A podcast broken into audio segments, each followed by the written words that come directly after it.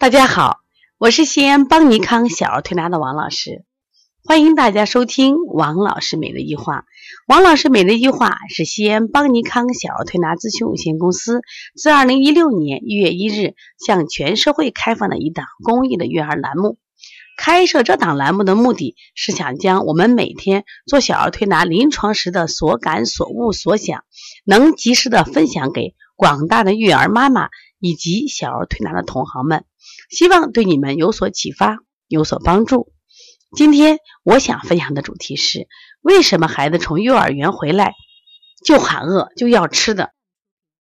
皮皮这不是刚上学去了吗？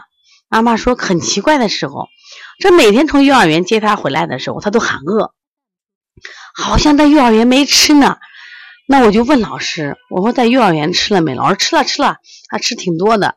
可是为什么？我一到幼儿园一接他出来，他就喊饿，而且你给他吃，他真的能吃，而且吃完了他说又饿又吃。连续几天我老觉得不对劲儿，为什么？我就发现他有口气了，肚子也胀了，放的屎拉的屎也臭了。你王老师，他这是不是有病了？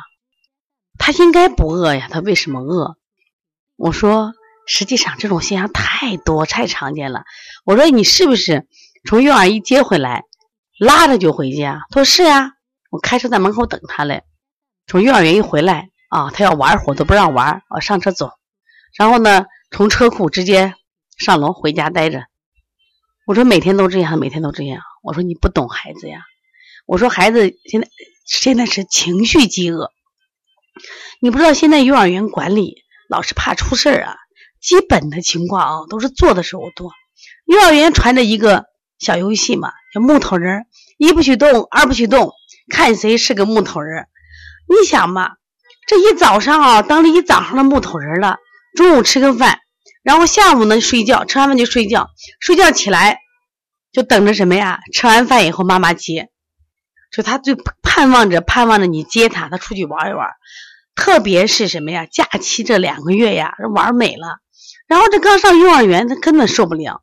而皮皮呢，他又比较胆小，然后他很听话，他憋一天了，啊，他就想出从幼儿园出来能玩会儿，可是妈妈不懂他呀，不理解皮皮的心理呀，说一接就拉他上车，哎，赶紧回家。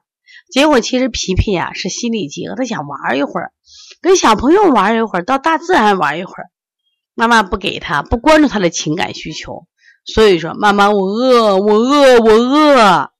真的不是饿，因为我们可以想一下，你四点刚吃完饭，那小胃都填满着了吗？你刚接出来，连十分钟都没有，他怎么就饿了？他不饿，但是为什么孩子会吃进去了？大家知道，孩子是没有饥饱的，结果他老喊饿，你以为饿，这喂着喂着不就积食了？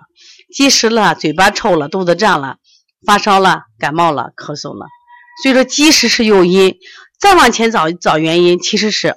孩子情情感失衡，情绪饥饿，这怨谁？怨家长不懂孩子。所以每个家长是不是要学点儿童心理学？前段时间我不是分享过小丽人儿，小丽人儿呢，她一天能吃四个鸡蛋。妈妈生了二胎了，啊，妈妈可能关注妹妹的时间多。妈妈，我饿，我要吃鸡蛋。好，妈妈说吃鸡蛋，我要吃煎鸡蛋。妈妈行，给你煎鸡蛋。妈妈做完煎鸡蛋。小丽这呼噜呼噜吃了，妈妈这个厨房还没收拾完了，妈我又饿，我还要吃个煎鸡蛋，哎呀真饿，真的饿吗？真的饿，再吃一个，妈妈又给做一个，我还饿，一会儿吃了四个，我说你就这样吃吧，我他不生病就怪了，妈我说他真的饿呀，他能吃进去，我说他不是，因为我们发临床中发现很多孩子都会出现这种，就是以情绪饥饿的表现。反映在生理上，饥饿。实际上，孩子是要求什么呀？情感关注呢？妈妈爱我吧，妈妈陪我玩吧。孩子表达这种意思。像那我们的妈妈就想着吃吃吃吃，结果这孩子就生病了。特别是比如说我们节后上幼儿园，或者放假后上幼儿园，一定要记住，我们自己是不是也有体会？我们放个这个国庆长假，我们放个过年假，上班你是不是特别容易疲惫累？而且呢，小孩呢，现在的幼儿园的班额都比较大，基本的老师的管理啊，只要不出事儿，安全就行了。所以因此呢，孩子的这个户外活动啊，相对都比较少，他没有在家里这么自由，所以他被憋了一天，希望释放。你发现没？如果家里来个小朋友，他本来就说吃的就不吃了，两个孩子玩的嗨得很。所以家里啊，孩子多的，你看就不太生病。我们有个大满小满的双胞胎，每一次到我们这儿来，哎呦，兄弟俩脸哇的都破。其实那两个孩子因为是剖腹产，又是夏天出生，又是过敏体质，本应该就是比较爱生病的。但是两个孩子比较好带，就很少有病，即使有病的，很好调理。我给妈妈说，我说感谢你生了个双胞胎。因为他可以情感去释放，非常好。所以说你懂孩子吗？所以说我们现在在养孩子的时候，一方面啊，我们要给孩子适当的一些营养，但是营养一定要均衡。更多的要关注情感，有很多孩子其实是情感的这种要求也很大。因为现在的孩子我们开发的比较早，他的这个智商呀、情商都发育比较快。特别是对于哪些孩子啊，就是上了这个小学的孩子，就是小，就是我们说的幼儿园的孩子，身体的疾病会多一些。但他上了小学的孩子，内心情感更要关注。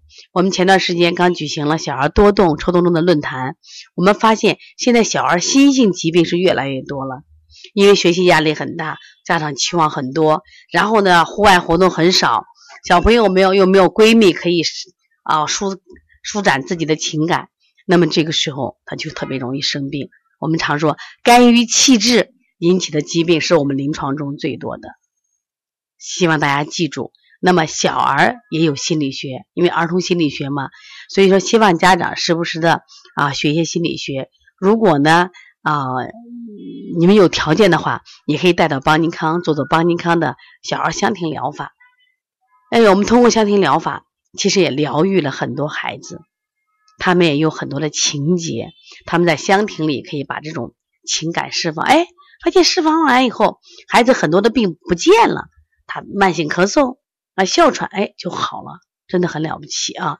所以说，在这里我也想呼吁一下，希望家长不仅呃希望在孩子啊吃上关注他啊，学什么才艺关注他，也希望。多懂一下我们孩子，理解孩子，就是当你批评一个三岁的孩子的时候，你化成一个三岁的孩子，觉得嗯他的行为能不能理解，能不能接受？批评一个五岁孩子的时候，你觉得当你五岁的时候能不能犯这样的错？你就会变得自己宽容的多，给孩子的这空间宽容是让孩子快乐的成长。如果你在教育孩子过程中也有这样的问题，可以。直接打我的电话幺三五七幺九幺六四八九，也可以加我的微信幺五七七幺九幺六四四七。